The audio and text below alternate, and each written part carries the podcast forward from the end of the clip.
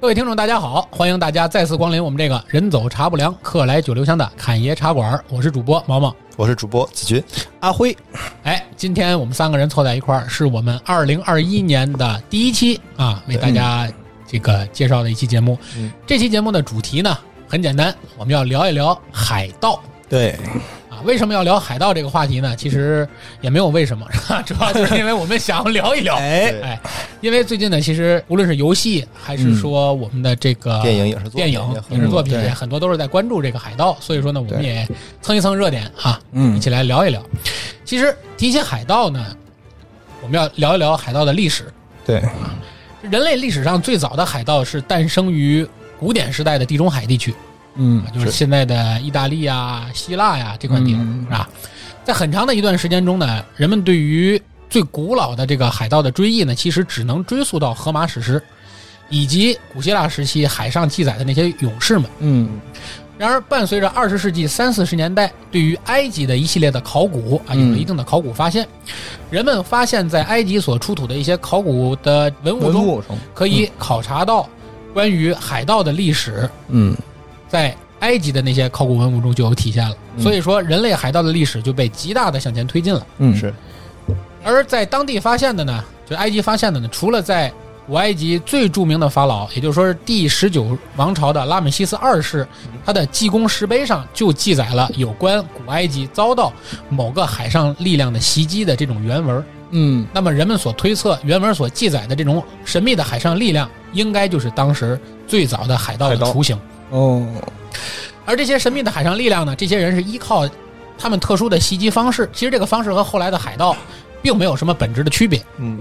他们从尼罗河河口进入了三角洲地区，依托着战舰在尼罗河上横冲直撞。但是，正是这一次有力的袭击，最终仍然是被古埃及人的胜利所终结掉了。嗯，相对于埃及来说，那肯定海盗的实力还是要比埃及差很多的。是的对，啊而且呢，也俘虏了一些袭击者。但是也正因为这些袭击者，就所谓当时这些海盗，嗯，他们的战斗力非常的剽悍，所以就被当时的拉美西斯二世就派往当时埃及和赫梯之间的这个边境战争，嗯参与了他们的边境战争，啊，以至于参加了后来爆发的著名的卡迭石之战。这卡迭石之战其实就是埃及的十九王朝和赫梯帝国之间争夺现在叙利亚地区统治权的一个系列战争之一。嗯，啊，具体大家可以去啊、呃百度百科或者对去去考察查一下资料，，呃查一下卡迭石之战。但这场记载的这场战争，嗯，参战的人数以及动用的战斗力是非常大的，在当时那个时代，就参战士兵将近一万六千名，嚯，那参是战的不少战车将近两千余辆。嚯，这相对于当时中国来说，中国当时还没法爆爆发这么大规模的嗯，这，种战争，所以说这场战争还是非常著名的一次战争。嗯，那么刚才我们所介绍的，其实这就是人类历史上最早的对于海盗的记载。嗯，而在古埃及人和海盗之间的第一次交锋之后呢，许多海上的入侵者啊就由此加入了古埃古埃及的这个正规军了，嗯摇枪换炮。原先是、哎这么过来的，对对对，原原先是一些就是海上的一海些上歹徒，哎，就是为非作歹的人杂兵吧算杂兵，哎，就成为了埃及的正规军。嗯，而拉美西斯二世时期的这些袭击者呢，由于没有明确的记载他们的具体身份，而根据当时的考古学家将其称作叫 “people of the sea”，就是说海上民族，啊就一种民族简单的记载哦明白，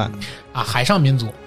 包括现在我们在很多古代的，就是现在的人的这个翻译的这种文学作品中，关于 “people of the sea” 的翻译沿用的，包括现在汉语这个“海上民族”也是源于这句话的翻译。哦，那么，海上民族的发现呢，让人类的海盗历史向前推减到了公元前的十四世纪。嗯，而通过对于古埃及的考古和研究上看，古埃及与海上民族之间的较量是两者战争的开始。嗯而在十九世纪王朝，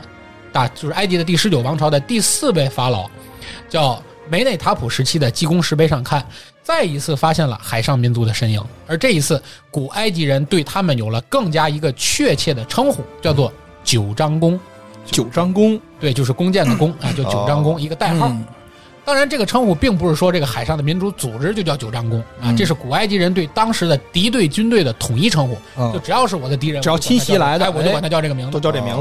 当然，你称呼，哎，嗯对对对对对对对。那么换句话说呢，此时的海上民族不仅已经不再为古埃及人所陌生了，也很熟悉了，经常打嗯仗、是吧？是的，而且还被他们亲切的冠上了敌人的标签儿，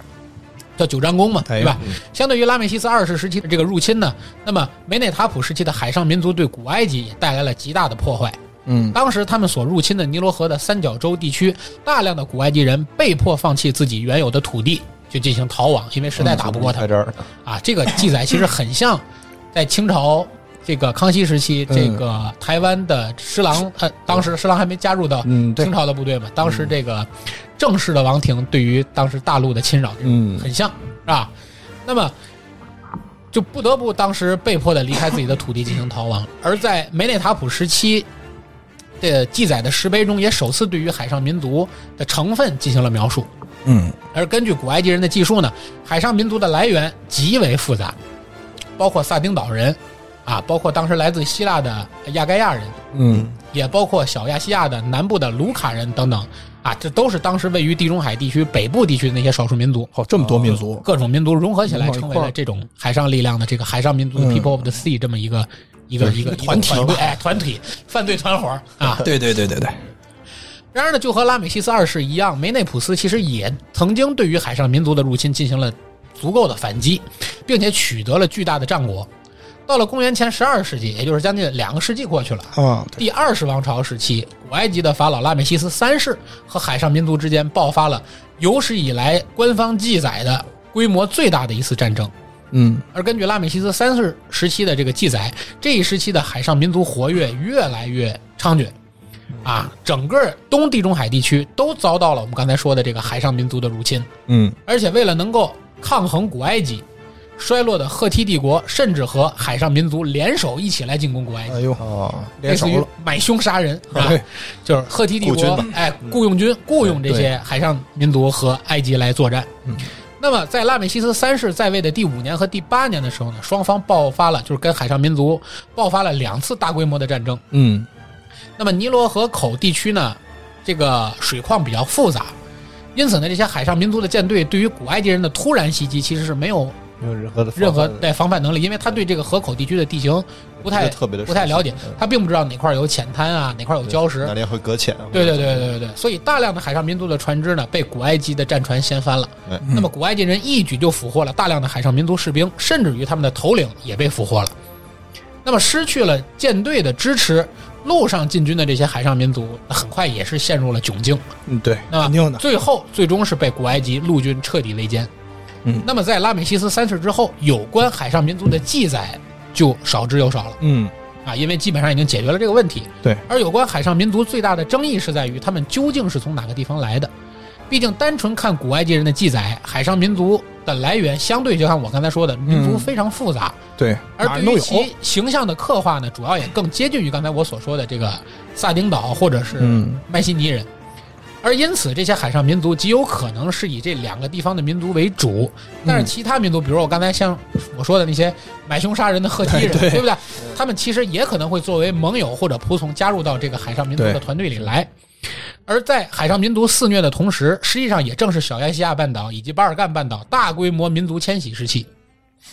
因此，海上民族在拉美西斯三世的时期被记载，他们甚至于赶着牛车拖家带口来作战。嗯也就是说，很有可能这些海上民族的人也并非是单独的进行简单的财务或者粮食上的掠夺，而也带有一定的迁徙的意图在里面。对，拖家带口来的嘛，哎对对啊对对打下来我就在这儿住了，所以，总之呢，海上民族在拉美西斯三世之后啊，经过两次大规模的战役，就基本上神秘的消失掉了。嗯而一个新的时代就在爱琴海的沿岸逐渐拉开了序幕。这个时代就是古罗马海盗，嚯，他罗们马在海盗爱琴海沿岸开始嗯发展起自己的实力来了。实力了，当时呢，往返于地中海的各大港口的古希腊的商人呢，时不时的会受到一些来历不明的海上匪徒的袭击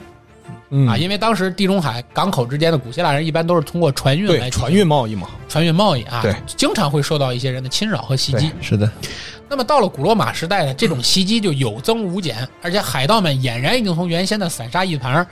进化为了一股有组织的势力。好，还有组织有纪律了，就连著名的凯撒大帝，这听这名儿大家都很我知道熟对吧知道凯撒大帝对都曾在失势的情况下，竟然被海盗给俘虏过。对对对，公元前七十六年，二十六岁的凯撒大帝因为国内政治斗争，被迫就离开他所在的王国，嗯而在流亡的道路上就被欧洲历史中最横行的海盗给俘虏了。嗯海盗们为了获取更大的利益呢，早就开始绑架和要求赎金啊，来换取他们这个类似于绑票吧，对这种绑形票式来获得赎金。对，那么凯撒大帝不幸成为人质，按道理来说呢，这个也是一笔不菲的一个肯定是啊赎金，是吧？。对呀，但是呢，历史上特别有意思的一幕戏剧性的事情嗯就上演了。凯撒大帝被海盗掳为人质之后呢，面对凯撒，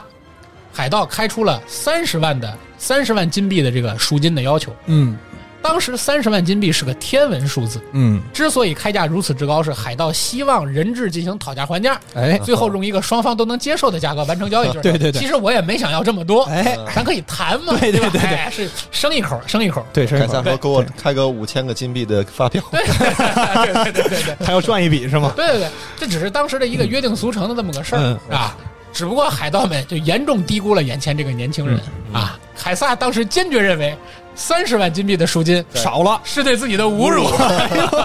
是对自己的侮辱。在他的强烈要求下，嗯赎金被提高到了七十五万嚯，啊！这个头一次见这种这 个哎。人质主动要求涨这价，这你是知吧道让我想起来什么吗？就是那个之前咱参加就是那个《爸爸去哪儿》那个那个节目，”啊，对，我带你去的。王岳伦儿，嗯，对，那之前特别有意思。王导，那鱼多少钱？四块，四块五行不行？ 对对对，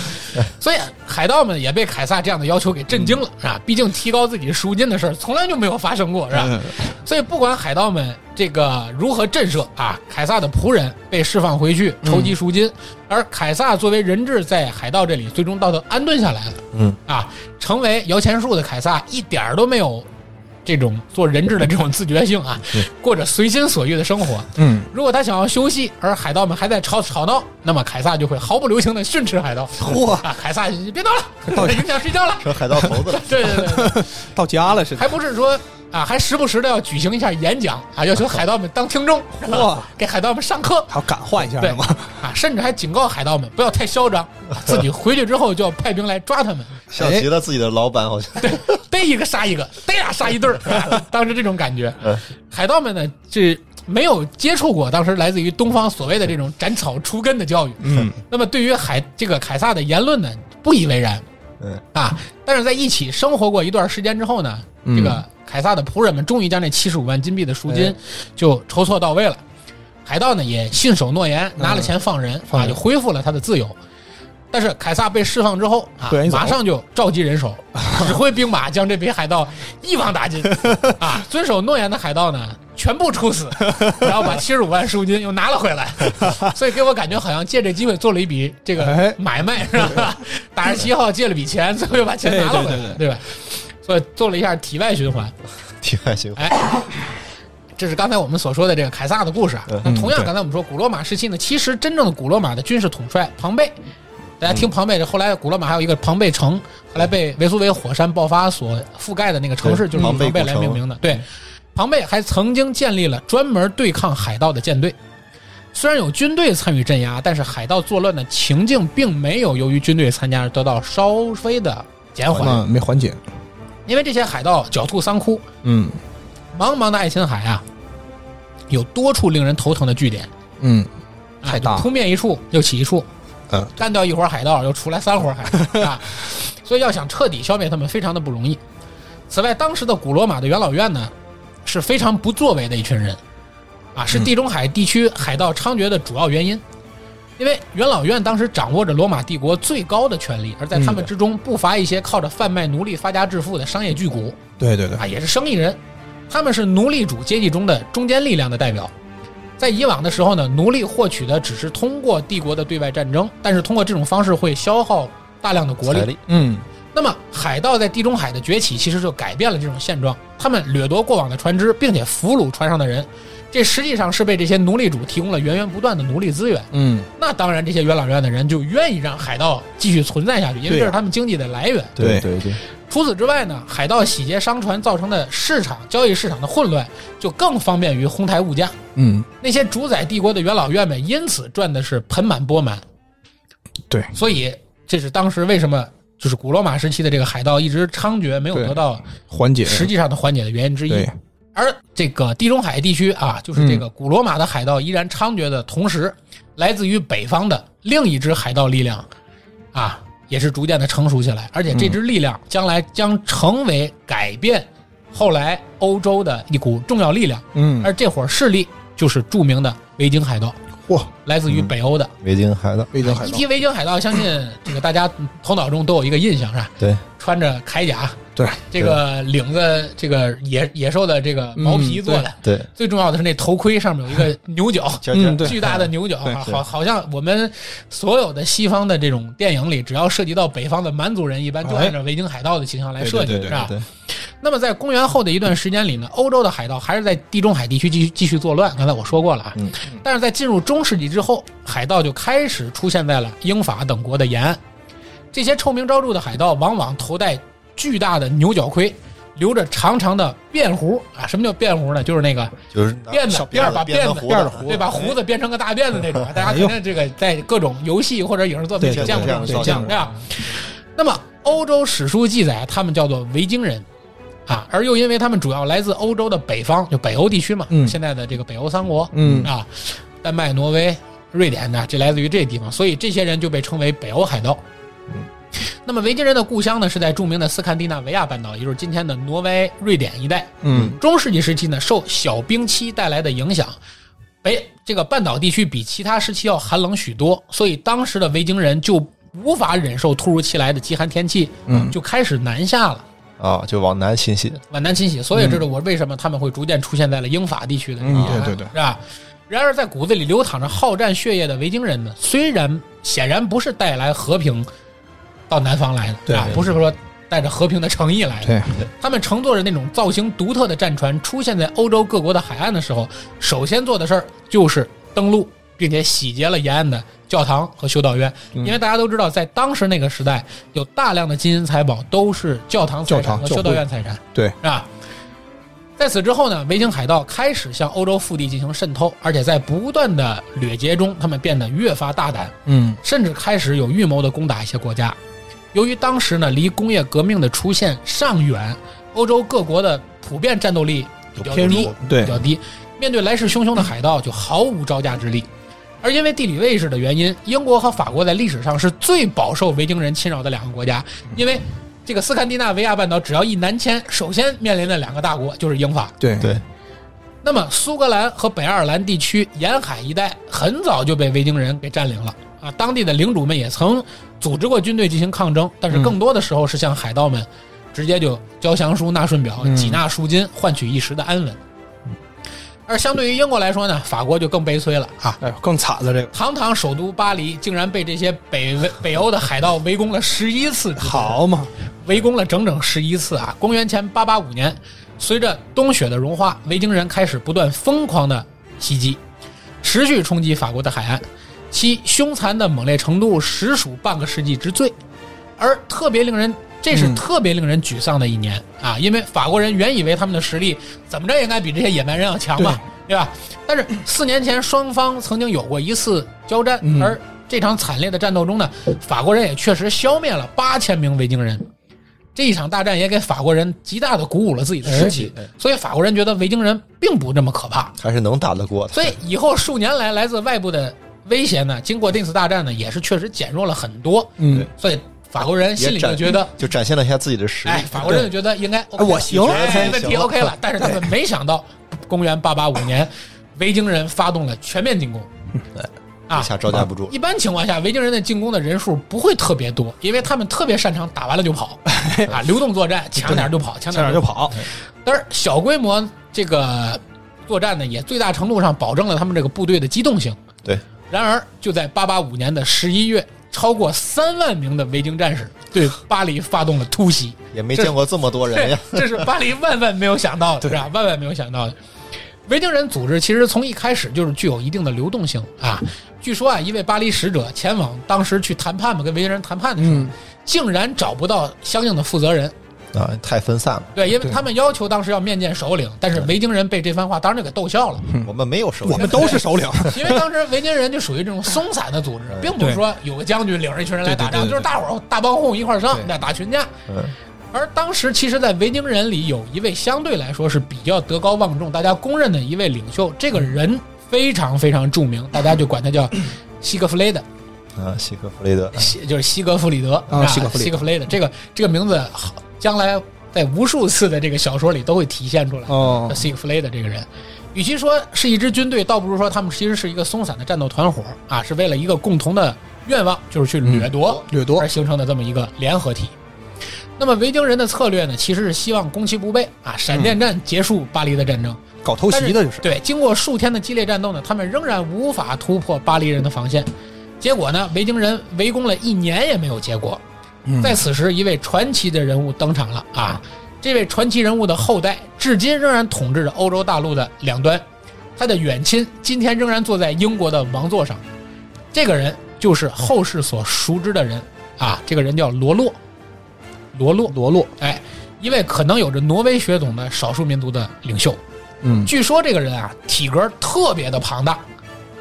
巨 人，大壮，好好嘛，是一大壮。大 壮，大壮到什么程度呢？是当时维京在整个维京海盗里就找不到任何一匹马能够驮得动他，哇，就这么壮，巨人，是吧巨人所以现在大家前一段看这个《冰与火之歌》。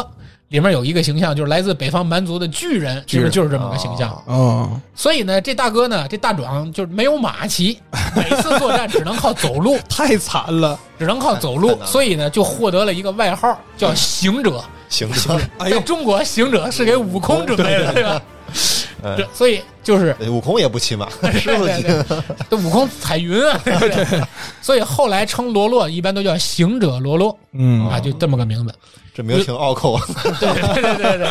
与所有维京人一样啊，罗洛参加这次围攻，其实也是被财富的诱惑所吸引来的。嗯，但是与其他维京人不同，罗洛是个意志特别坚定的人嗯，不达目的誓不罢休啊。当维京人当时明显认识自己的战斗力不可能迅速取得胜利，打算捞点就跑的时候啊，许多人开始将矛头转向更加容易攻克的目标，而不是巴黎了，是吧？到了第二年的三月，维京人的士气因为久攻不下巴黎，是吧，就开始有点低落了。嗯，而且这个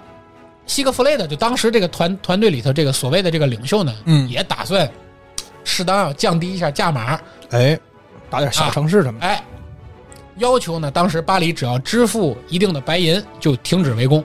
啊，就可以哎放过你服了，软的话，对我就哎，你就给点钱就完了。给点钱意思意思，这个巴黎人听到了这个传言啊，当时巴黎人听到了一个传言，啊当时呢，法兰克的皇帝就是巴黎的皇帝，外号叫胖子，嚯，所以你 想，，行者胖 哎，这叫是胖子，八戒来了。这胖子查理啊，嗯，说当时法国人呢得知了一个消息，说胖子查理啊正带着援军要过来解救巴黎的围攻， 好，是吧？而且当时的抵抗意志也确实得到了加强，就更不愿意投降，轻易支付这个赎金，金嗯，因此拒绝了当时维京人要求给点钱就算了这个要求。哎，西格弗雷德又坚持了一个月，最终要放弃进攻，只剩下罗洛和一些次要的领袖仍然在坚持围攻巴黎。嗯，他想打，最终，胖子率领的这个就是胖子查理率领的这个法兰克军队，嗯终于在秋天十月的时候抵达了。嗯，当时巴黎已经被整整围攻了将近十一个月。好嘛，那么当时这个法兰克的军队驱散了维京人的剩余力量，嗯罗洛的军队也被包围在巴黎以北的蒙马特尔。嗯，但是胖子查理决定不再进攻，不再进攻了，嗯，而啊是与其谈判，因为啥不知道啊啊，咱实在想不明白啊。太壮了，可能是，但是根据后来的历史学家来分析，是因为有可能当时在这个勃艮第省发生了叛乱，所以当时的查哦理就想迅速的解决这块的这个，问题啊问题赶紧去那个尽快回兵去解哦决叛啊围乱魏去。救赵了那边。 对对对对对对。但是由此可见，查理并不是一个成功的军事指挥者，嗯所以他当时与罗洛达成了一项大概只有白银六百磅的这么一个交易，去收买罗洛的维京军团，然后去掠夺反抗查理的这些领主。但对罗洛而言呢，征服巴黎的梦想实在是难以抗拒。哎呦，在公元911年的夏天，诱惑太大了，罗罗再度杀回，对巴黎发动了猛烈的进攻。他的大军曾在这里遭遇过失利，嗯，前面说过的，对吧？对被胖子查理给驱散了。对，这一次他希望用规模更小的部队来迅速取得胜利。不出所料，巴黎肯定是难以攻占的，嗯，因此，罗洛决定换个地方试试运气，去进攻沙特尔。换个城市，法兰克的军队呢，当时收到了危险的警告，随即就出征去解救，与维京人在战场对峙，双方展开了惨烈的战斗。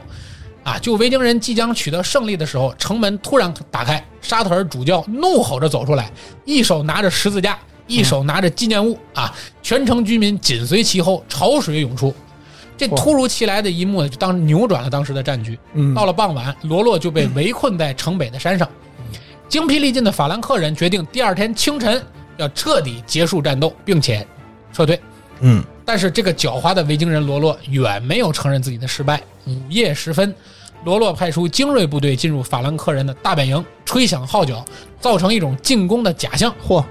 法兰克呢，因为大家都知道这个军队比较复杂，又是对城里冲出的百姓，又是对主教，又是法兰克解放军队，就是彼此首尾不能呼应，在惊慌中被惊醒以后，手忙脚乱的就开始到处找装备，嗯然后其他很多人就被吓得四散奔逃，嗯，维京人就趁乱跑掉了，嚯，又失还让去了一跑次，了，又失去了一次消灭罗洛的机会。嗯运气也挺好的，也是。到了转天黎明时分啊，法兰克人恢复了勇气，打算去迅速追击维京人，以免他最终登上船只撤离。嗯，但这一次罗洛早有准备，啊，他屠宰了自己带来的所有牛马，用这些牛马的尸体筑成了一堵高墙。嚯，当法国人的军队抵达的时候，这牛马的尸体散发出的这个血腥味儿，令这些作呕，坐骑们就当时躁动不安，不敢向前。嗯拒绝前进，于是双方陷入了僵局。而此时，这位法兰克的国王，就是我刚才说的这个糊涂王啊，嗯，这个查理三世给罗洛开出了一个惊人的条件，就是在这种其实还相对占优势的情况下，嗯答应将鲁昂及其周边的土地赠与罗洛，换取罗洛承诺，只要你改信基督教，并且停止再继续侵袭法兰克的领土就 OK。嗯，对于罗洛而言，他当然希望接受这种肯教育定的因为对他而言最重要的就是找个家，因为他对跟大多数维京人一样，十五岁左右开始就开始过着这种漂泊海洋的生活。千禧，如今他都快年近五十了，他太需要一个地方安定下来。，对对对，于是当地的抵抗势力这么强大，他也找不到更多的战利品可以去掠夺，是，所以数十年的抗争啊、征战啊，也使海岸地区其实废弃了，也也没法再敛到更多的钱了。是的，所以他抓住了这个机会，啊，不但获得了封地，获得了爵位，还获得了大量的财富，嗯以至于他可以去奖赏他的部下，是，并且在此过程中获得了他原先那些部下们的尊敬。嗯，他当时与查理三世就签订了一个条约，就是著名的圣克莱尔苏尔埃普特条约。两位主人公在一次会议中正式同意了这个条约，并且缔造了当时就缔造出了一个封国，赏给了这个罗洛，嗯就是著名的诺曼底公国，诺曼底哦就是现在法国著名的诺曼底，二战时那个著名登陆地点诺曼底登陆，诺曼底就是这个位置。所以罗洛这个维京军阀就同意啊，整个军队一起接受洗礼，并且向国王查理行礼，啊，成嗯臣了，成啊臣了成臣了。按照传统礼仪呢，封建领主要获得承认，就要向国王行吻脚礼。好，哎，是吻还是文？呃，吻吻吻不是吻，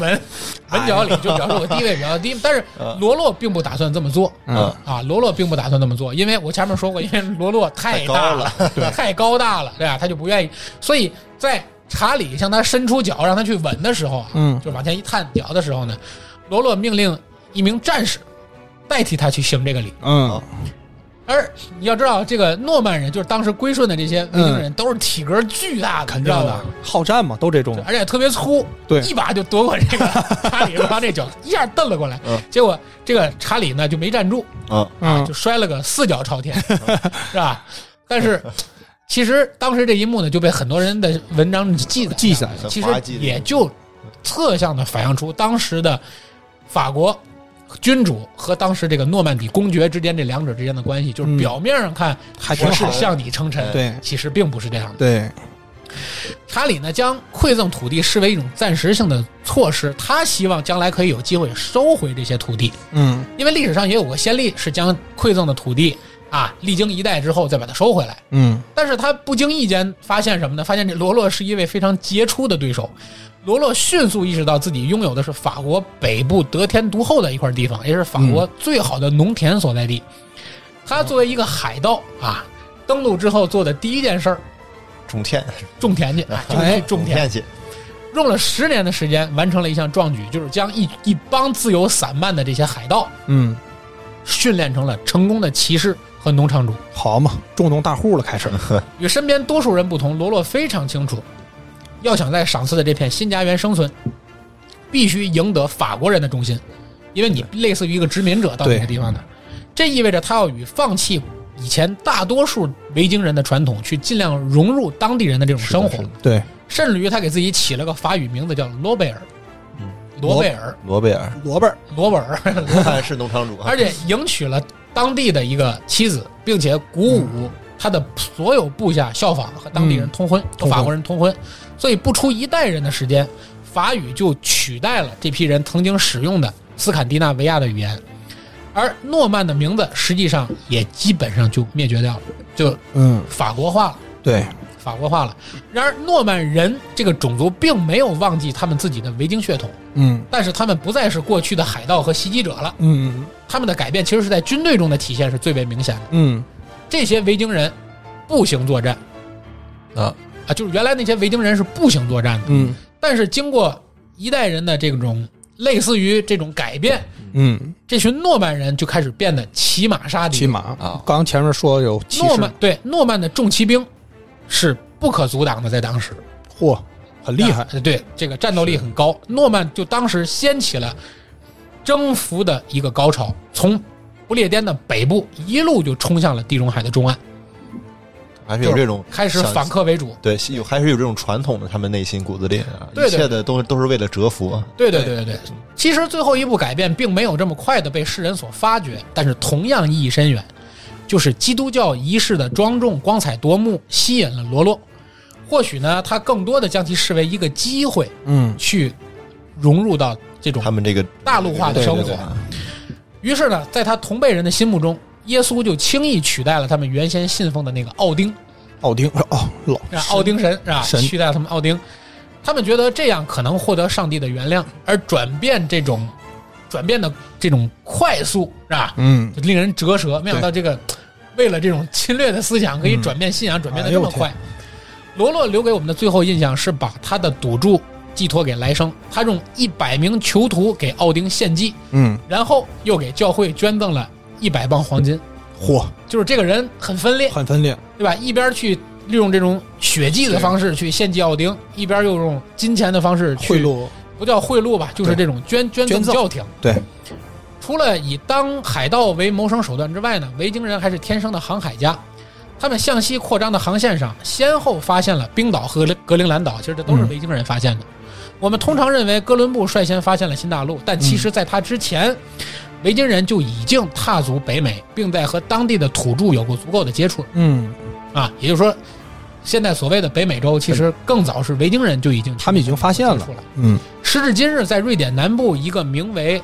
福特威肯的这么个小镇子里，当地人仍然沿袭了中世纪祖先那样的生活方式。嗯他们非常热爱和平啊，引得不少来自全世界各地的游客参观，已经不像当年的维京人这么好战对了啊。而每每到这个时刻，他们都非常慷慨地拿出美酒和肉食来招待这些客人。这个是我们为大家讲述的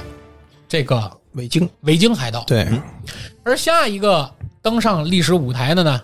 就是著名的皇家海大家盗，还皇家海盗，纵横大西洋的皇家海盗啊。这个事情故事就发展到了十六世纪。嗯十六世纪啊，是属于海盗的一个黄金时期。，对，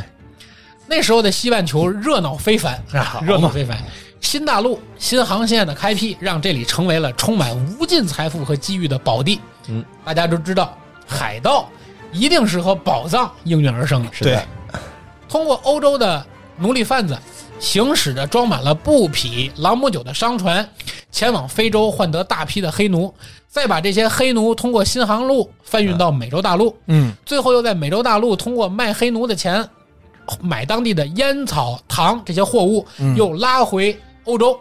或整个这一条线好嘛，挣取了大笔的利润。是的，这就是著名的当时叫三角贸易的来源远。贸易而处于这场罪恶贸易中间的加勒比海，自然就滋生掠夺行径的海盗的天堂了。嗯这时呢，那些称霸大洋的势力错综复杂，其中最引人注目的啊，就是拥有无敌舰队的老牌帝国西班牙，而与它抗衡的就是新兴崛起的大英帝国。大英帝国，正所谓啊，一山不容二虎，哎，除非一公一母公一 母没有后半句，没有后半句 啊。西班牙与英国呢，啊猝不纷及纷防对对 对，西班牙与英国纷纷为了将对方挤出大西洋这个聚宝盆，展开了明争暗斗的较量。时间到了一五八八年的夏天，远征英国的西班牙无敌舰队在英格兰附近水域遭遇了罕见的暴风雨。嗯英国借着这个罕见的暴风雨的机会，嗯，大败英国的呃西班牙的无敌舰队，啊，无敌舰队元气重伤，一场惨败。英国借此机会打败了他啊，嗯，经此一战，英国创造出了历史上以弱胜强的经典海战。不过，对于西班牙来说，无敌舰队已经称霸海洋多年，嗯虽然一场战争的失败呢，并没有伤及他一个海上强国的根基。嗯，由此，向来善于谋略的英国人想出了一个非常绝妙的办法，嗯，当时啊，在加勒比海上海盗特别多啊啊，他们抢掠的目的呢，往往是随意的。这些货物被洗劫一空的商人，明显是得不到一丁点儿来自政府的补偿，啊，是吧？肯定的，英国呢，为此就发明出了一个所谓的私掠船许可的这么一个合法了，啊 license，就是这么一个、一个许可证，哎，许可证允许自发组织武装民船劫掠西班牙商船来弥补自己的损失。就是哇海盗抢了你不怕，哎我，把 你到我这儿来办 证儿，只要办完证儿，你可以官方的去抢西班牙。 这么厉害，就这样，英国人在不增加本国预算的情况下，凭空多出了一支海上力量，对不对？所以，不过从严格意义上讲呢，这些私掠船的行为其实还算不上真正意义上的海盗，因为它毕竟是属于一个国家的军事力量，嗯，其攻击目标呢又是受到法律严格限制的，就是你只能抢西班牙商船，对对对，不能别的想你自 不己能的，抢，对不对？快意 恩仇啊，这是但是呢，在历史上呢，也确实有一些私掠船的船长和船员见财起意啊，将攻击目标放在了自己国嗯家或者友好国家的船只上，而最终演变成为真正意义上的海盗。嗯，其中著名的就有著名的黑胡子黑胡子，啊，哎呦这个低气船长对啊，这个具体黑胡子是谁，这一会儿我们也会对来专门介绍啊对。但是像黑胡子这样的狠人啊，始终是少数。太狠了，这些由私掠船组成的皇家海盗，更多其实是为英国消磨了西班牙的海上力量，嗯，为其为英国日后称霸海洋奠定了足够的基础。嗯，但是，西班牙也不是傻子，是不对是？， 人家肯定不傻，在见到英国获此暴利之后，法国、荷兰以及后起的美国都开始纷纷效仿这种行为，一时间盘踞在大西洋的海盗竟然有大半儿是来自于各国的官方的 私掠船。可以可以，可以带着官方的标签了已经，官道，官道都是官道。 所以，多国的海洋制霸就造就了在这种啊国家暗中支持的皇家海盗的这种行为。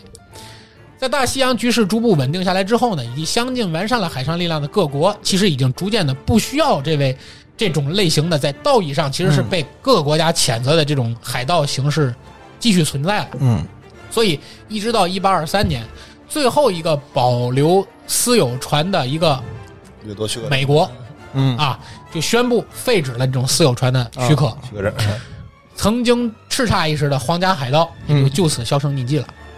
私掠船的存在其实是一种类似于民兵的这么一种形式，嗯这个由国家做背书支持啊。这些私掠船呢，在进行抢劫、绑架、攻击的同时呢，还是打着国家的名义的。嗯，而另一方面呢，国家也将这些私掠船视为自己海军力量的一部分，也是一个有力的补充，因此呢，也得到了足够的国家支持。私掠船在确认掠夺目标的时候，实际上也是为所在国的海军以及商船嗯嗯还有港口去获得一些其他国家的情报。那么，我们到现在为止呢，其实也知道很多著名的海盗，大部分也都是坐过这些私掠船或者是这个船长啊，包括我们所说的什么弗朗西斯德姆德瑞克呀、嗯亚历山大汉密尔顿呐、嗯等等等等等等，这些其实都是嗯，是吧？那么，真正在这个呃地中海地区啊，或者加勒比海岸、红海等等等等，有一些真正除了私掠船以外，真正意义上的海盗还是有的。嗯在地理大发现时期呢，世界上的真正海盗其实其实分成四大类。四大类，对，巴巴里海盗、加勒比海盗、红海、波斯湾海盗和东亚、东南亚海盗，基本上是这四大体系，嚯，是吧？而这个识别他们的方法呢，其实也是各有各种各样的。啊嗯，巴巴里海盗呢，他们那个旗帜上有新月作为其象征，嗯，有有这有个旗新帜月，一哎轮白月，大家一看这个符号，大家就知道他们肯定是信仰穆斯林的人，嗯， 是的，是吧？以对新月为标志。对，从破坏性上讲呢，其实巴巴里海盗是最为恐怖的海盗。这些海盗其实是包括直布罗陀海峡在内的北非地区，以及阿尔及尔以及突尼斯嗯地区，这这个巴巴里海盗活动是最为猖獗。嗯，啊，他们的目的其实并非在于只是劫掠商船，说他们恐怖，就是因为他们不光劫财，还劫色，哎，不不不， 而是将这些欧洲船员截获之后，要当做奴隶贩卖到以当时的奥斯曼帝国为首的穆斯林地区去。哎哦贩卖人口，对，是为这些穆斯林国家去找这些廉价的劳动力是。加勒比海盗就第二大板块，嗯我们要说加勒比海盗。加加勒勒比比海盗呢，其实是一个重头戏。嗯那么随着我们刚才说的加勒比海盗，刚才那个我们说这个三角贸易嘛，嗯比较比较猖獗，嗯所以呢，加勒比地区呢，它实际上最早的加勒比海盗的袭击对象是那些西班牙的珍宝舰队，劫财宝，对劫财宝，它过渡到印度洋这些远洋舰队呢，最终在三角贸易的船队上嗯是以这几个船队进行主要的抢劫目标的。西班牙珍宝船队的航线其实相对于来说是比较简单的，嗯啊，西班牙人将从南美开采出的白银啊、黄金，通过水路运到巴拿马，嗯然后再运到中美地区啊，另一班的再通过这个中美地峡运到了另一端的这个波多贝罗，由输送船只在分批运到哈瓦那以后，最终由本土来的大型盖伦帆船统一运回本土嗯啊，路线很统一。而这种运输模式呢，最多曾经达到了就是有五十多艘盖伦帆船的水平，同时拉金银财宝。你想想这是多少金子嗯，啊！好嘛，所以这种绝无仅有的超大规模的舰队呢，其实已经基本上不用跟踪了，就对 这目标很大，对吧？看都能看见了，对对对对对。而在当时的加勒比地区呢，大陆沿岸 几乎已经被西班牙全部占领，嗯而仅有的法国殖民地也被西班牙人剿灭了。嗯古巴、多米尼加、牙买加等等地区的大岛屿，其实也都成为西班牙人的殖民地。当时西班牙基本上已经遍布北美，对啊。那么当时，所以说当时这场围猎啊，对于珍宝舰队的围猎，其实就是加勒比海盗的一个主要的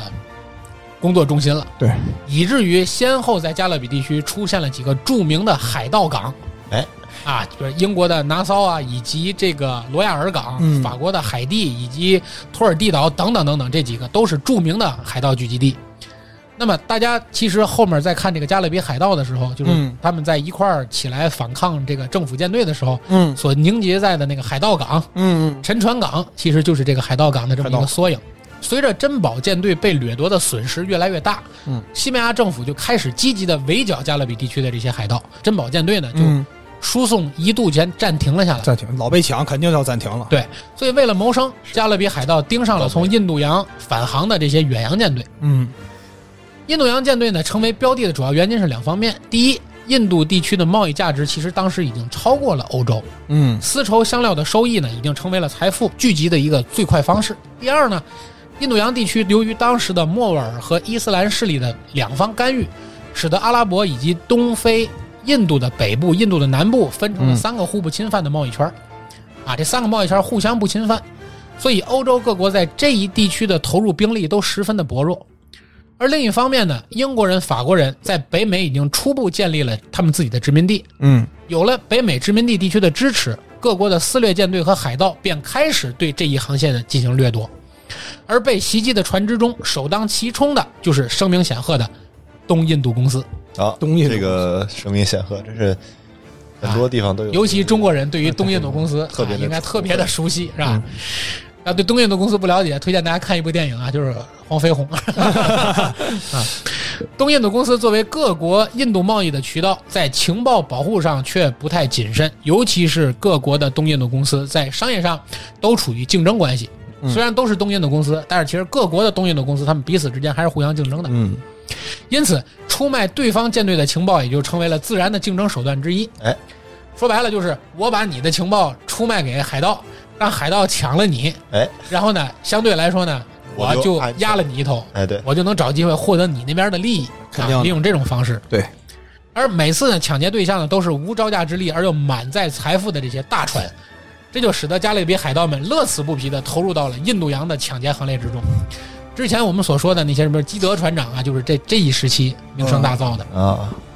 而各国的美国殖民地呢，在此期间也是大发横财。嗯，一方面向本国申请各种防务预算，我要防海盗啊，你得给我钱啊，对对吧？给钱，以增加对抗海盗的防卫。另一方面呢，很多人还私下里与海盗串通，帮助海盗销赃，并且从掠夺的物品中呢抽税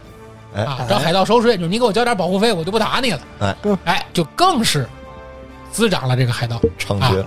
但是好景不长啊，欧洲各国纷纷发现本国的印度洋贸易的巨大损失。嗯究其原因呢，竟然是各国私掠舰队串通一气，长期互相掠夺。嗯所以，以英国为首的私掠舰队啊，这些大国就开始宣布，私掠这种行为是海盗行为，列入违法，违者绞刑。叫醒，此令一出，东印度公司和加勒比各国殖民地不得不开始与海盗要划清界限了，因为你要肯定的但凡再跟海盗串通一气站不了，有人举报就把你绞死。对呀，这个情节大家也可以通过加勒比海盗看到，嗯就是当时举报有谁谁谁与海盗有串通，嗯是真的会被处以绞刑的。是的，与此同时呢，同时崛起的还有英国，也开始了所谓我刚才说的那个我们说的那个三角贸易。嗯三角贸易呢是在北美沿岸进行大量的这个贸易的起源，而由于以英国为首的海航海法案的诞生，各国纷纷禁止了本国船只与外国船只或者殖民进行交易的这种行为。而在这种背景下，各国殖民地一旦发生货物紧缺或者通货紧缩，嗯除了等待本国救援之外，也没有别的办法了。你也不能抢别人的嘛，对吧？对。然而，本国的救援如果到达不及时，那么殖民地的选择只有去求助于沿海的海盗，嗯，对吧？我这儿没有补给了，我只啊对能呀靠海盗去帮我抢，对，帮着海盗帮忙去掠夺这个港船，来获得补充本国的这个急需。嗯，所以呢，此时的加勒比海盗其实就已经成为了当时地区的这种物资调节者的身份啊。而这些猎物的信息呢，也一般是由于各地的殖民地去进行提供。嗯而刚刚从港口补给出发，后面就可能很容易被这些饿狼般的海盗尾随而上。对啊，就是说得到消息了，对，所以就是刚开始是地方勾结海盗对去为了贸易去抢，对，但是当这个以英国为首这些大国逐渐推动去取消这种跟海盗之间这种官方的贸易，对那么地方殖民地又很难获得足够的补充，对呀，而地方殖民地又不得不去跟海盗勾结，所以这些事情就一直就进而未决，呃这个这就是恶性循环恶，性对循对环。对，嗯海盗历史的真正没落呢，其实是源于近代工商业时代的到来，嗯嗯各个国家的海军实力大大的加强，对对，啊，而且海岸巡逻的能力也比过去强了很多对。就说白了吧，海盗说到底，它是个 生意，对对吧？它是个生意，对对对它是个工作，对对对对吧？那是工作是生意，你首先要考虑的就是成本。对，那么，当你做海盗的成本已经不足以来满足你要冒的这个风险的时候，对或者你获得的这个利润的时候，嗯你自然选择改行。对，放弃了，对，所以所以随着各国之间的海军实力大大加强，海岸巡逻更为严密，做海盗的这个成本就越来越高，肯定是的，的，是的，而且获得这个怎么整说个呢？的利润也是获得利润，你没地儿帮你销赃啊，对呀对吧？因为现在你基本上国跟国之间也不可能通过大船拉金条，对吧？对对，你说你抢了一堆芭比娃娃，你也有地儿卖呀，对吧？啊，没有消，销路，主要对你没有销路了，所以海盗们呢也就再也没有了往日的辉煌，嗯，就开始没落，就逐渐的没落下去了。嗯就这个行业就算是走到了一个所以夕阳，对，所以现在呢，大家除了在我们常规的见那些我们常说的那些海盗出没的地区，对吧？会听到一些有关海盗的故事，包括从影视作品里也会看到一些游船可能会遭遇到嗯海盗的洗劫。对，但其实真正的海盗洗劫也是小规模的，再也没有像原先那种海盗对组织，对吧？对大规模的海好盗几舰队对，十好几艘没有船了，好几十艘船，洗劫的目标也再也不是说把你船上的货物洗劫一空，而只是说把你这个船以及船员儿都给你绑票、该扣押起来，找你国家勒索嗯赎勒索金，钱，对对，对对吧？以这种方式了。而而所且以近些年这个事情更少了，我还记得十十几年前好像还是有这样的新对，闻，因为我们也经常现在这联合国派遣这些常任理事国对去，比如亚丁湾护航，对对对吧？我们中国也经常去，所以海盗的这些行为呢，也就逐渐的被遏制住了，被遏制住了，对吧？对海盗也就海盗的时代就慢慢也就的正式的这个落下了帷幕对，啊！这是我们利用了将近一小时的时间嗯，来为大家，讲述 了一下其实还是简要的、快速的对对回顾了一下几个世纪的嗯，海盗发发展展历史史。对对对，啊，海盗发展历史。刚刚我们聊了一些关于海盗的一些历史啊，哎，但是他们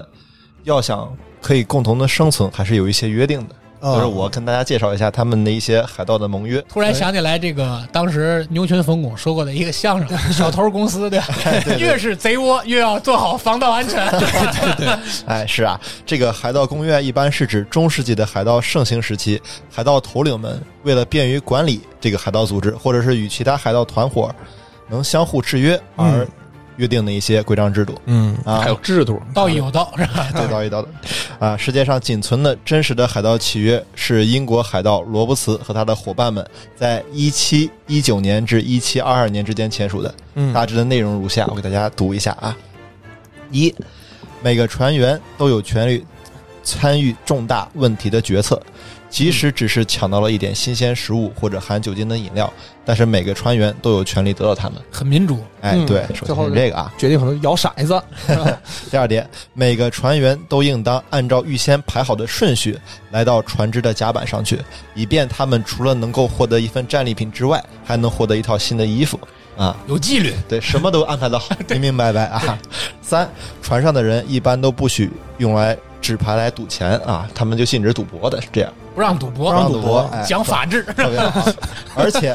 第四点，晚上八点钟必须熄灯，但是如果有人想继续喝酒，必须出去到甲板上去喝。很节约，啊，第五点，每个船员务必使自己的手枪、马刀和大炮保持清洁和完好无损，哎啊方便作战。讲文哎明，讲文明，爱卫 生，你知道吗？对，第六点，严禁女人和孩子住在船上。如果有人将女人乔装打扮带上了船，将被处以极刑。啊，管得严，管对对严，管有纪律。有纪这律个我解释一下对。一般来说，就是说他们比较。呃，迷信就是认嗯为这个女人会带来暴风雨，会带来灾难。其实哦他们更深层的一点，是因为怕这些男人们为了掠夺这些女人，扰乱军心。哦，我觉得还有一个问题，其实我也看过相对的资料啊。其实有一方面的担心，还是因为就是担心女人上船之后啊，嗯，就是船上这个疾病的传播。哦，疾病传播，哦，对他对担心这种有这种疾病的传播哦，所以我以说为对，所以他们说会有这样的一些规定啊。对对对对对。我以为是消耗过大影响战斗力呢，倒 是，谁老玩游戏？ 刚才刚才听过这个《海盗公约》之后，难免有这种感觉啊，发现这个要求还是很严格，，对很讲道是理，是哎很讲道理。特别是在这个一七几几年的时候，确实是海盗比较盛行的时候，他们的管理也是最严格的时候。是对，有企业文化，是吧？是啊，还有哎条条都有这个那个根据哈，对对嗯对，都有他自己自己想要的一些目的。然后剩下呢，就是跟大家聊一聊啊，就是在你心目中心目当中一些海盗的形象啊，嗯呃，肯定是有些戴着眼罩啊，对，后独眼龙，钩子手啊，啊，对然，后独眼龙，而且包括海盗旗为什么是黑色的这种啊，肩膀落一鹦鹉，哎为什么总是这样呢？对好，咱们就分开来给大家讲一讲这个缘由啊。嗯对对对，首先，咱们讲讲海盗旗。啊，说到海盗最明显的特点啊，就是在那个桅杆上飘扬的海盗旗。嗯，我们在电影和游戏当中啊，最常见的海盗旗就是黑色的旗帜上有一个骷髅头和两根交叉的腿骨啊，这种设计腿骨是吧？腿腿骨啊，必须是很腿骨很粗 这种设计最初的应用已经无法查证了，但是可以确定的是，海盗旗的设计有多种多样。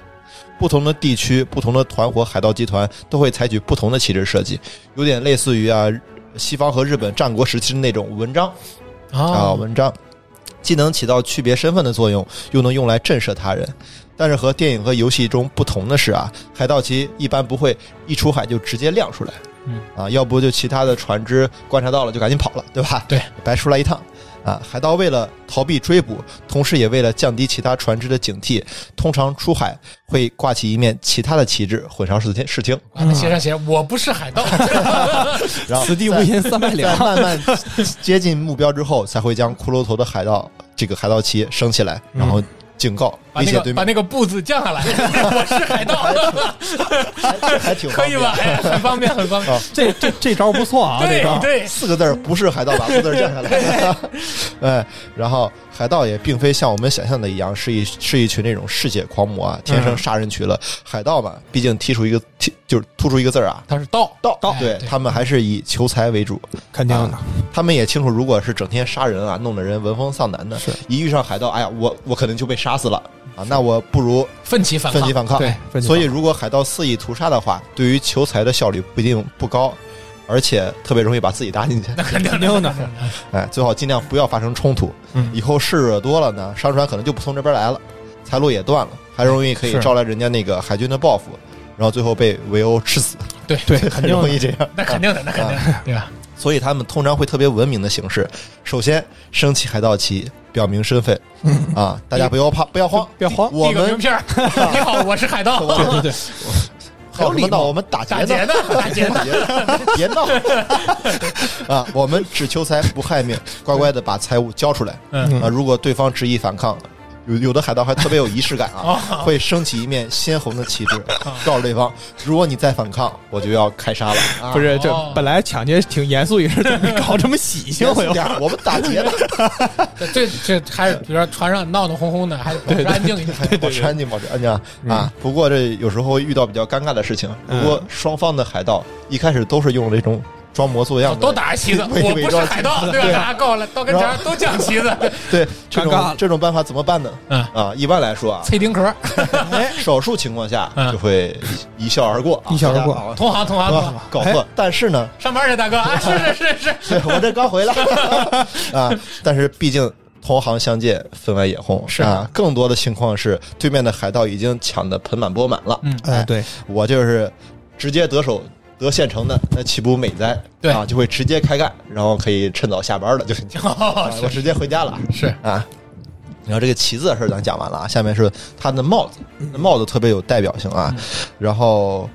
海盗们的帽子啊，主要是为了防止海面上被晒伤，嗯哦这是有自己的作用的。这种常见的海盗帽名叫三角帽，嗯从上面看，整个帽子的形状是一个三角的形状，嗯外观有点类似于咱们吃的糖三角，啊哦，那种对形状啊。三角帽是从早期的宽边帽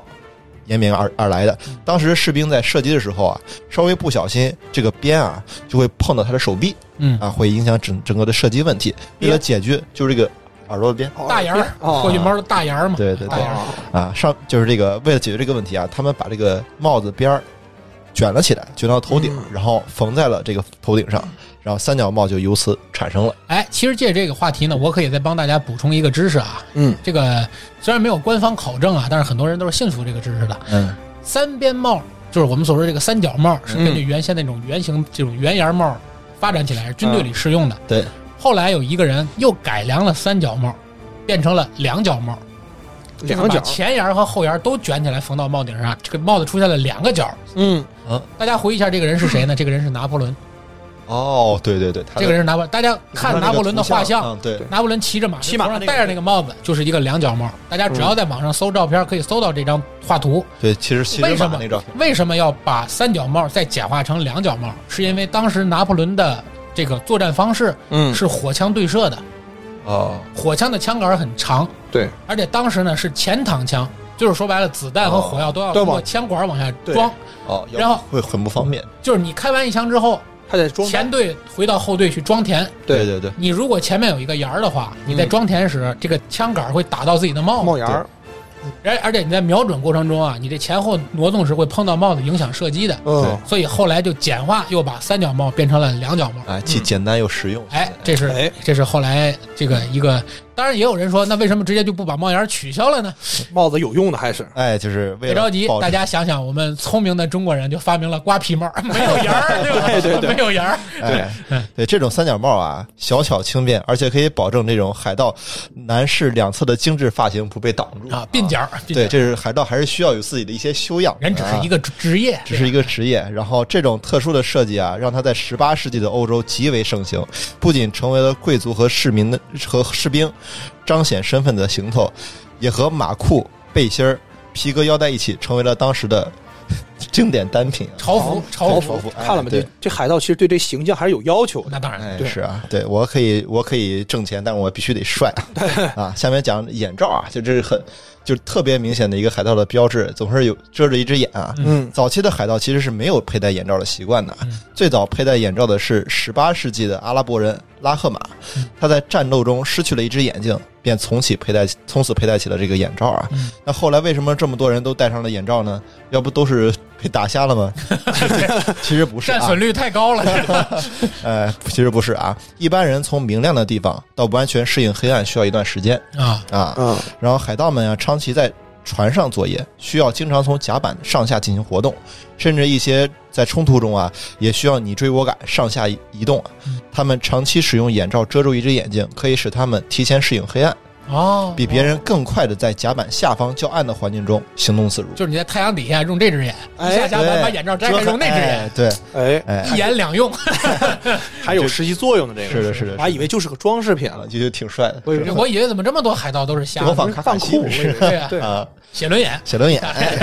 打仗时候遮开，哎这个啊。还能学个技啊能。。嗯下面那个就刚刚说到的鹦鹉啊，就在不少的电影和电动漫之中，我们还可以看到啊，有一鹦鹉啊，就在海盗的肩膀上形影不离的这些画面啊。对嗯其实鹦鹉就是海盗饲养的一种宠物。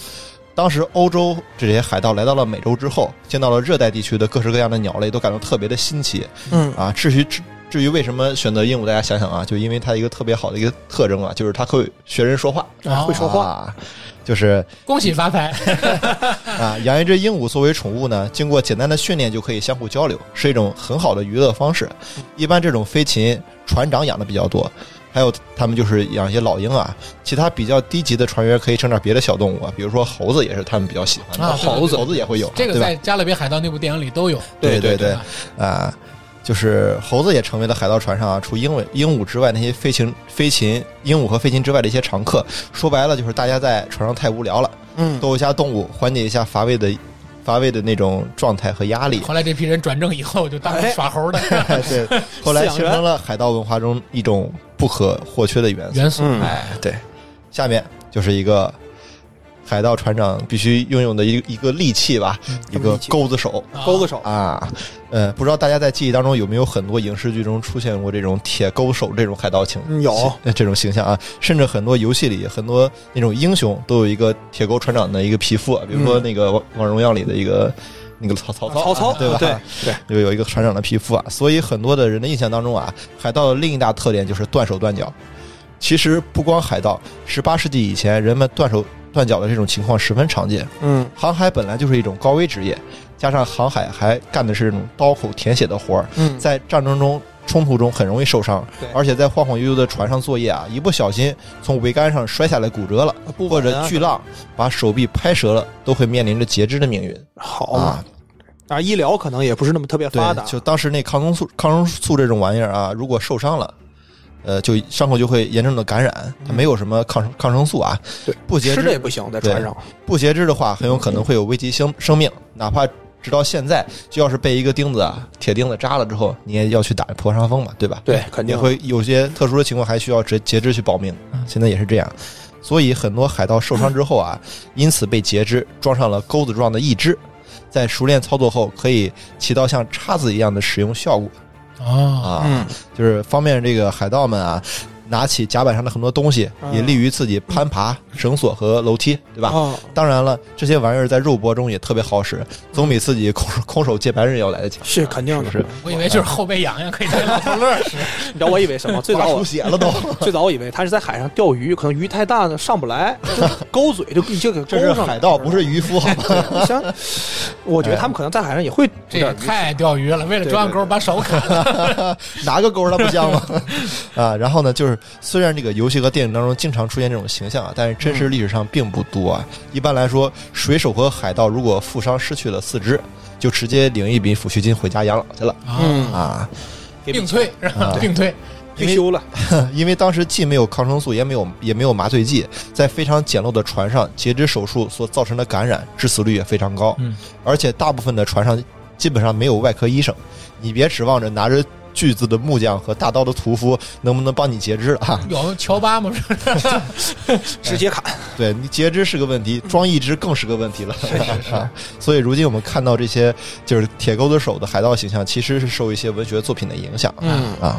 他们也可能故意把这个就是当成一个海盗的一个标志。做的恐怖一点，对对对对吧，对，然后下面啊，就是一个，咱们再回想一下啊，如果是呃海盗船上来了叛徒，啊或者是抓了罪犯，嗯嗯需要问出一些问题的时候，会让他们做一些什么样的一个状态啊？大家想一想，他们会不会把一个船板拆下来，船板拆下来啊，嗯，竖在这个船船边，走跳台，对，走跳台，对，下面我讲讲，的就是这个啊，这叫走跳板啊，就是猫和老鼠也经常会出现这种情况啊，这种这种 这种嗯场景太经典了。啊，其实就是把俘虏或者犯错的成员眼睛蒙上，身子捆起来，然后在船的一边搭个木板，让他们退无可退的跳下去。在不少海盗电影里啊，走走跳板也被刻画成了海盗最常用的处决方式啊。历史上海盗的惩罚方式惩罚方式有很多种啊，包括绑在桅杆上鞭打，啊，这个经常见，对，贩卖成奴隶啊，或者流放荒岛等等。但走跳板这种惩罚方式其实并不多见，唯一一次有明确记载的是1829年的海盗劫持一艘荷兰船只，船上的俘虏或者被杀害，或者腿上绑上重物，嗯一个个从跳板上跳下去。走跳板相比于其他方式，更像是海盗们的一种施虐的娱乐哎，娱乐方式啊。之所以成为现在海盗文化的经典元素，很大成分也是因为一些更好文学塑造创这作种，哎呀，塑对嗯造这种性格，他这种。呃，以杀人取乐啊，或者说对对看着别人的痛苦啊，达到自己的某些目的，这因种为他可情能在况，船上也比较说话可能枯燥，枯燥没有什么娱乐的一就个像设施。凸凸显出这种海盗的这种残暴的形象对，啊。还有就是在电影当中，通过主角一步步走向跳板的尽头，来烘托这个影片的紧张气氛。啊，他们都是有所目的的。其实这种处罚方式还不是多啊不多的嗯啊。还有刚刚咱们就是讲过的一个朗姆酒啊，啊嗯，这个朗姆是酒特别特别常见的一个海盗的标志啊。为什么他们会有朗姆酒呢？就是如果咱们之前朋友们有接触过海盗文化的一文文学的一些作品啊，想必对朗姆酒特别印象深刻啊。朗姆酒这个东西啊，诞生于拥有盛产甘蔗的古巴，而古巴又属于加勒比海地区，因此这个家乡特产成为了加勒比海盗最喜爱、最最喜欢的一个饮料，算是啊。由于甘蔗由甘蔗制成的发酵原料，经过蒸馏和陈酿之后，变成了咱们现在见到的朗姆酒。甜甜的，海盗们每天过着刀口舔血的生活，有时候精神压力特别大，因此他们就急需这种廉价的烈酒，和战争中的士兵们疯狂抽烟是一样的，成为他们每天的精神慰藉。但朗姆酒在那个时代能有极广泛的传播，并不是完全在于海盗们特别嗜酒啊。嗯在美剧大家看过啊，《权力的游戏》中有一个角色叫猎狗，嗯，我估计他这半辈子啊，就几乎几乎没喝过几口纯净水，几乎每天都在喝酒。嗯，当时很多观众就特别疑惑啊，这人天天把酒当水喝，不会出事儿吗？其实那个时代的人啊，对水的保存并没有那么的得当，嗯只能存一些水壶或木桶中的水。但如果放久了，就容易长绿毛变质。大家也知嗯家里有缸也会知道啊。对，有些海盗并不是嗜酒如命，只是为了保存生存生存啊，无奈的加点朗姆酒在水里，嗯以勉强掩盖水变质的味道，起到一种消毒作用。嗯所以，为了长期的航海生生存啊，就算不喝这玩意儿，但也必须得带着。是啊，带啤酒和其他的那种低度数低度数的酒啊，又保存不了多久。嗯，更好的酒也舍不得兑水喝啊，因此是物美价廉的朗姆酒成了海盗们的硬通货啊，对，啊。所以说，他们还是有必要的。对，并不是说我就喜欢喝酒，对对对啊而是说这种是无奈之举。对，水也不好保存，在对，这上咱们对呃上学时候也学过一篇课文，就是在嗯就是讲坏血病的，这也是海盗们比较常见的一种疾病——坏血病啊。嗯，就当时水手和海盗在大海上啊，很难吃到特别新鲜的水果和蔬菜，长此以往啊，都会遭受着坏血病的折磨。嗯维生素缺乏，牙龈出血、皮肤淤血，严重的会导致导致死亡，这就是缺乏维生素 C 啊。后来人们发现，新鲜的果蔬，尤其是柑橘和柠檬这类啊这这类啊富含大量维生素 C 的水果，能够有效的预防和治疗坏血病，嗯所以他们开始吃橘子、吃柠檬，也会在朗姆酒中加加入一些果汁，然后使这个对酒的风味更加独特。啊对，好喝一些吧。哎，我刚刚也讲了海盗处理处决一些他们的叛徒和人质的一些方法，然后咱们痛快一点儿，讲一个处决海盗的方式好，啊。出去海啊盗，，各个国家在抓到海盗后的处决方式也各种各样啊。最常见的方法就是绞刑嗯，啊，绞绞死啊。公开处决海盗当是当时的一种娱乐娱乐形式，男女老少都会去看，然后热烈程度相当于国足在咱们北京开了个世界杯一样。哦，热闹啊！绞刑的地点通常会选在海边和河边，绞死的尸体不会丢，先曝尸几天，供人们参观，也起到警示的作用。在这期间，尸体会被潮水不停的冲刷，啊，它是哦这是这是想想还是挺恐怖的，对比较惨的。而对于一些罪大恶极的大海盗，尸体的处理方法也会有所改变。在绞刑结束后，他们的尸体会被装进一个大铁笼子，然后把笼子吊起来悬在空中，直到尸体彻底腐烂为止。其实战当海龙嘛，哎呀，啊，对嗯对，海盗的处罚还是特别的严格的。对也对很对，残忍。很残忍的还是我们刚才介绍了海盗的历史啊，也分析了一下海盗的这些元素是吧？还有这些文化。嗯其实，呃，很多人一提起海盗，好像总觉得这件事情很遥远，对是啊的是的属于这些欧洲啊或者美洲啊呃这些17世纪海洋文18明，世纪啊对吧？对对其实应该不然，对包括我们中国在历史上也是出现过海盗，对哎，对吧？所以我们现在来听听中国海盗的故事，对是吧？这事儿啊，是发生在中国的历史上最有名的女海盗，叫海盗女皇，叫郑一嫂。哦，一提起海盗啊，大家可能眼里浮现的可能都是什么，哎，独眼龙，对像刚才对子君说的钩子手哎，什么骷髅头、船长的标志。其实啊，不仅国外有海盗，咱们中国的历史上海盗其实还不少。哎，对，应该也是因为中国毕竟海岸线还啊很对呀、很长对吧？对对对，今天啊，咱就跟大家说咱中国的海盗头子。这个海盗头子啊，不仅是惠州人，还是个女人。哦，对，女海盗啊，嗯刚刚咱们对讲大部分都是男海盗的这些对行对为，对对，今天咱们说女的，啊，今天说这个女人啊，是清朝的，叫郑一嫂。郑一嫂的原名啊，姓石，乳名叫香菇。香菇，香是香气的香，姑是姑娘的娘，姑那娘老师 的叫姑，姑娘的娘，嗯香是姑娘的石香娘，石香娘，那也比石香菇好。 香菇，香菇，石香菇啊，还有个姐姐叫石兰 寿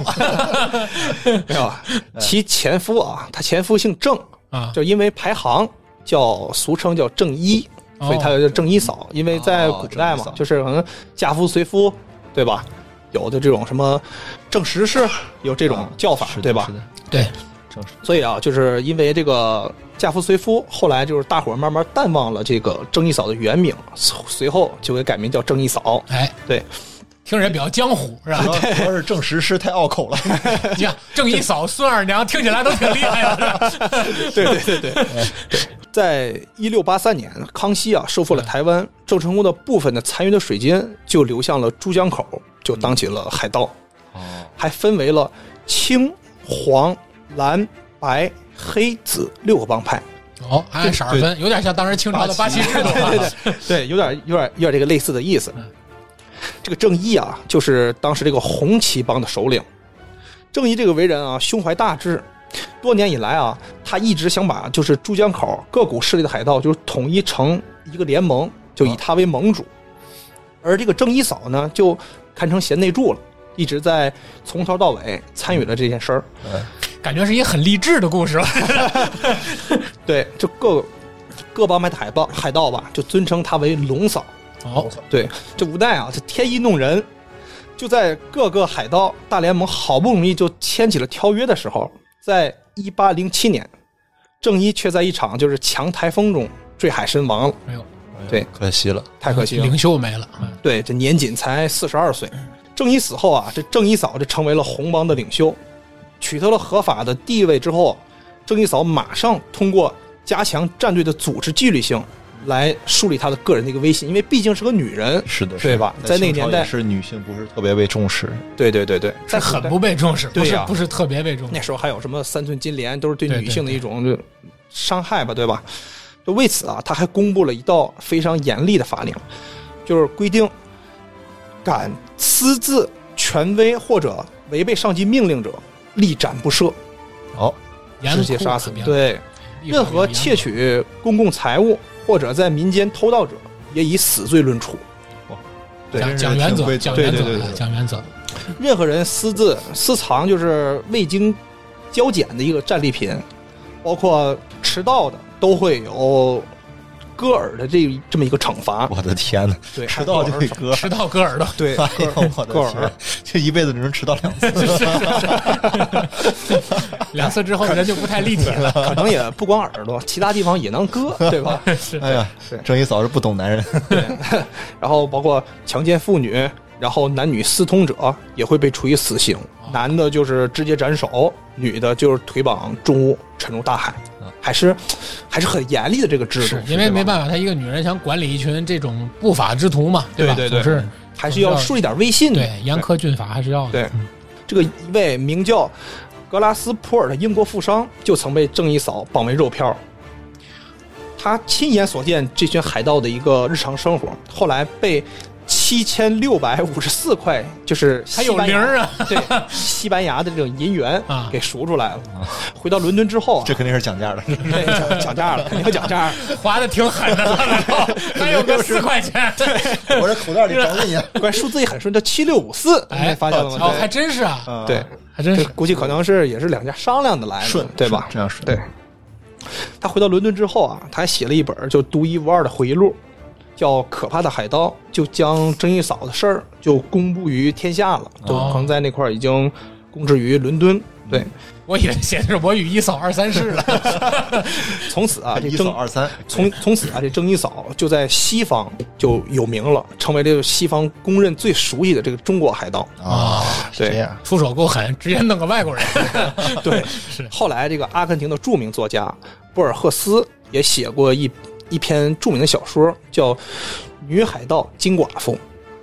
就是的主人公，包括这个故事情节，就是根据这本回忆录写的。哦，对，根据拉斯普尔的描述啊，正义嫂的制度，海盗就这种条令被严格的执行嗯，就违反者严惩不贷，这一点就几乎让人让人难以置信。对，事实也确实如此。在正义嫂这种带领之下啊，红旗帮的大小船只也在日益的发展，有了大概有五六百艘，部下、哦厉害了。对 嗯，部下到了三四万人，这也是非常大的一个规模。在现在也是一个比较大的企业了，对 真，是他们以香港的大屿山为主要基地，在香港还有营盘，还有一个造船厂，活动范围特别大，由珠江口直到琼海峡。嚯，对琼州海峡，对，它很大很大很大。郑一嫂也很早就向西方借鉴了他们的一些先进的科学技术。对他们的武器啊，都不像咱们之前那种像冷兵器、大刀，他们都是洋枪洋炮。他们啊，得益于这种严明的纪律，还有他们这种优良的装备，郑一嫂不仅这屡败这种官军吧，啊，甚至还首创了普奥战队。哦，，对普奥普奥的这种舰队，还把澳门困得几乎断粮，对，把澳门围起来了，相当于对，基本上能嗯够和地方政府进啊行对抗对衡对了，可见势力多大。面对英国战舰在中国海域的横冲直撞啊，郑一嫂还在一八零九年痛击了英国的战舰，还挺爱国，你对这很厉害。还俘获了一支英国的战舰，斩杀了英国军队数十支。嚯，对，大家也就看他，因为他这个船可能是不是特别大，所以人可能也不是特别多，是对对，就令英军比较震惊，没想到 L 东方还有这么强的一股势力。本来到这儿来摧枯拉朽，突然间杀出个程 咬金，对，装备精良，纪律严 明， 对，这也是恐怕就就是没耳 朵，一只耳，全是一只耳，可能迟到了。 这个这个也恐怕就是有记载的，就是最早的抗英的一个记录了。对，是咱国内抗英的一个记录。郑一嫂啊，不光对这外军，对清军的战绩，那更是辉煌。在浙江海面打死了浙江水师提督徐世雄， 哦，在香港大屿湾灭掉了青海军队二十多支，火炮三百多门，还生擒了广东水师孙权谋，逼近广州，打死虎门总兵林国 良。 这中外不分，全来，这对就是干。对，可能当了土霸王比，较刚，比对，较刚，嗯刚。这女人也是比较刚，比较刚的，可能叫哇哈哈哈哈哈这种感觉 哈。对，迫使两广总督频繁换人，一直在换人。因为你搞不定他呀，对吧？对，可能啊，在这个长期的海上生活当中，也漂泊的时间可能也比较长，然后加上可能郑一死的可能也是去世的比较早。后来啊，这郑一嫂就跟郑一生前收养的义子叫张宝仔产生了感情。嚯，对，就是为了帮众以及自己后代这种生存啊，郑一嫂也是做了一个非常重大的一个决定，就是亲自前往广州，直接与两广的一个总督谈判，而且还不带任何武器，只身前去。一个女孩儿，一个女人嘛， 你个女孩 儿一个女人单刀赴会，对单刀赴会也是挺有魄力的，绝对的，那对绝对的，在一八零九年的四月十七号，亲赴广州见面总督，最后双方达成妥协，由皇帝赐婚，赐予张宝仔与郑一嫂结为合法夫妻。还挺辉煌，对，两人也跪拜谢恩，这也算是一种变相的一个招安招了安了，招安对了，招安了。招安之后，张保载封三品官，后升至二品，也算一个大可以官了。你瞅瞅， 对，很嗯可以。因为可能皇帝可能也迫于他们这种势力比较庞大，对中国当时也确实需要一支比较强大的海军嘛。对对对，后来给调到福建等地，任命为副将。郑义嫂也受诰命夫人。哦，啊，一直跟着他了，就是对，两个人对三十年后，鸦片战争爆发，郑义嫂还仍然积极参加抗战，为七民十多了吧，这还不得？对对哦，也不叫对，没她老公去世是四十二对，她可能年岁年岁不大，对，因为也可得五能六十了，也得哎，差不多差不多对。他们俩人可能年龄会有一定差距，对对吧要不然他们跟义子就在一起了呢。对对对不对郑义嫂还仍然积极参加抗战，为林则徐抗击英军出谋划策。爱国将士哦对，在一八四四年，郑义嫂病逝，享年六十九岁一。八啊四四。，对，一八四四年，也算一个安然善终，是细想想，这一生很辉煌，挺辉煌。是吧？对一个女人很辉煌对经历了很多，后来啊，她这个事迹还在八十年代被香港人就是搬上了银幕，嗯由邵美琪主演。大陆啊也拍了一部电影，叫《怒海盗侠》。回头对，怒海盗侠，大伙儿有好像听过这对个对啊。对呃可以看一下。然后咱们所熟知的啊，就是《加勒比海盗》一角中的青夫人，啊，就那对个，她的原型也是郑义嫂。哦，对，这是她的一个原型。那原型可长得不老好看，你脸 横肉是吧对，她也可能是因为这脸横肉，也凸显出了郑义嫂这种剽悍。对，因为他你就制定这么多的一个制度，管理手下这么多人，他不剽悍肯定是不行的。大嫂子真是个爷们儿，对，这是给大家带来咱们中国历史上对比较有名的一著个。名的海盗，对啊海盗著名的海盗，然后啊咱们再给大家说一下，就是历史上的一个八大海盗事件，哦这是最有名的八起。对，下面是第八起，就是我还倒着来了， 哇你这可以啊，这悬这悬念玩的可以，这自是排名分先后吧，啊，分先分先后分先后的，好分先后的。第八名是劫持天狼星号巨型游轮。哦，天狼星号是被海盗劫持最大的船只，全长三百多米，嚯，大船大船，三百多米，巨型的游轮大，船对比美国尼米兹级核动力航母还要大两倍之多，是因为对够大，三百航你看比核航母还要大。大对船大船排名第七的，这是咱们也是之前提过的，这黑胡子封锁港口，哦，黑胡黑胡子事件黑胡，子对。第七是世界是黑胡子叫第七，对，第七黑胡子第第七，七，我他确的实也排在了第七，对对我怎么还来句天津话？比起第七第七， 可以可以可以可以。看这个啊排哎的，呦，他牛牛牛牛的他的原名啊叫黑艾德胡子是个天津人，老七，他的原名 啊，对，他的原名叫爱德华·蒂奇，对对嗯，他是历史上也是最为恐怖的海盗之一。是你想这个，无论是加勒比海盗，还是后来我们这个海贼王，都有这个人。对对对对对，没想到是个天津人，是吧？ 大伙儿也是也没是想中到，国的中国的著名海盗对对对，他呀就经常会做出一些就是疯狂的举动，华裔，就比如啊，就是他可能劫持了数数艘就是商船，啊他但他赎金可能去要一箱药。他可能是以这个主要会找坚果子去了。 他可能他可能以这会为一些乐趣，对他就是已经不在乎钱了，啊他可能对他来讲可能就是个数字了，对对，我不在乎钱，啊对，要的是这份职业的荣誉感，对吧？总得抢点什么，来箱药吧， 没毛病，没点东西感觉自己面儿挂不住。对，白来一趟。在一七一八年就突袭，却是就是黑胡子就是最大胆的一次，他率领了四艘的海海盗船，他封锁了查尔斯顿，把港口的船只洗劫了一空，还放了一把大火。绑架了不少人质，还和政府的议员谈判，要求政府交额大额的赎金换取人质，哦要了大量的物品和一百五十万英镑的赎金，在那个时候一百五哦够十狠万英镑这个要素，对，排名第六的啊是劫持亚美尼亚号商贸船。好，一六八九年，威廉姆基德，这也是咱们之前刚才说过的前期提到，对，基德船长，劫持了亚美尼亚商船卡拉，并占据了印度沿海。随后，他出售了这艘船，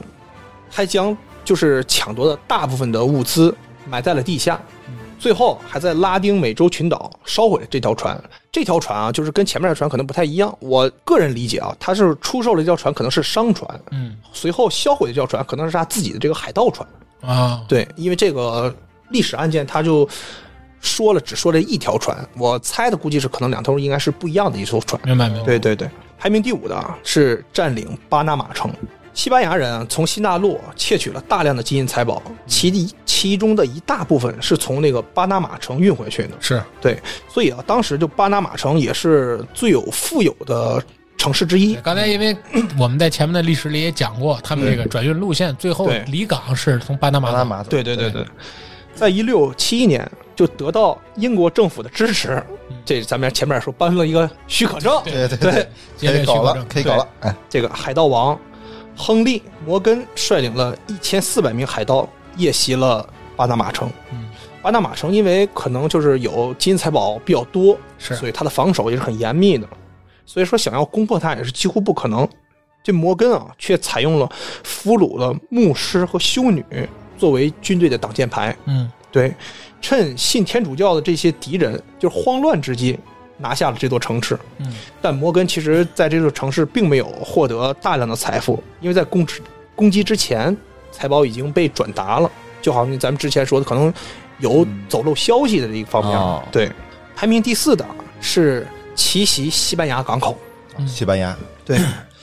弗朗西斯·雷德雷德克德德雷， 呸！雷德雷德雷克，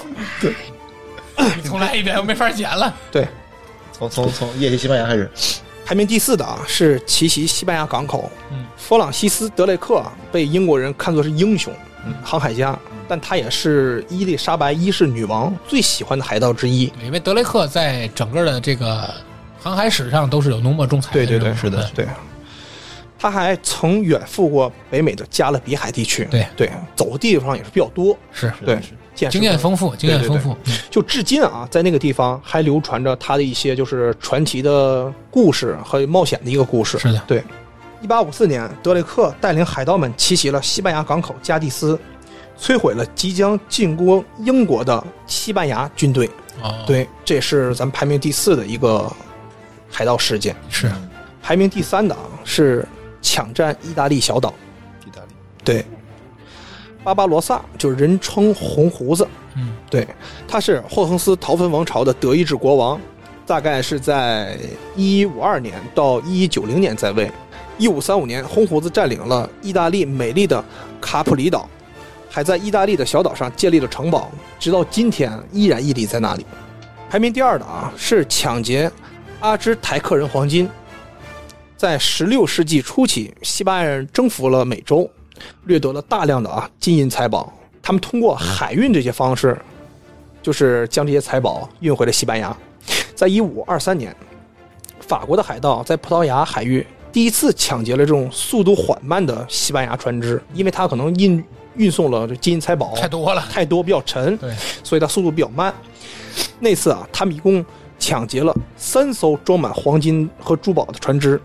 从那以后啊，他们就可能就感觉打开了财富的大门，找到商机了。对，发现了一条新财路，对开始了海面的大型抢劫。因为当时中美洲地区啊，包括玛雅文明啊，嗯包括跟你说的阿兹特克文明啊，对这些其实阿兹特克人他们创造当时大部分都是有金币嘛，对啊，黄金储备量也比较足对那个地方，对，对，到最后啊，甚至政府就已经颁布了海盗许可证。就是为这些海盗提供保护，而这些海盗需要向政府分享他们的这种交税、对对分享成果，利润，提成、提成，对对，排名第一的啊，就是绑架凯撒大帝。在公元前七十五年，今年的土耳其南部啊，在西利西亚的当时还是一个很小的一个水湾，那儿曾经就是海盗们的天堂，啊，统治了地中海地区东部啊，长达两个多世纪。这在前面咱们也是有提到过的。是的，他们最著名的绑架案，也让他们付出了一个惨重的代价。啊，就是一伙海 盗绑来了当时年仅二十五岁的罗马贵族凯撒啊。对，当时凯撒啊正前往中世纪的罗德岛，凯撒没有被绑架所吓到，反而啊还凭着自己个人的魅力去感化海 盗。对，就像咱们嗯给讲前面说的， 对，甚至给他们做演讲，嗯对海盗要求索要双倍赎金，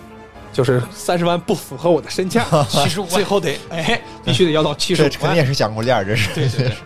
还半开玩笑的说啊，就是将来如果以后你放我走之后，我会如何的惩罚你们？ 哎，对，收到赎金之后啊，凯撒得到释放。后来，凯撒大帝抓住了所有绑架他的海盗，啊将他们一个一个的钉死在了十字架上。哇，对，其这实么手狠段报复啊，对还是比较残忍的。极刑处理。对对对对对，这就是世界闻名的八大海盗事件。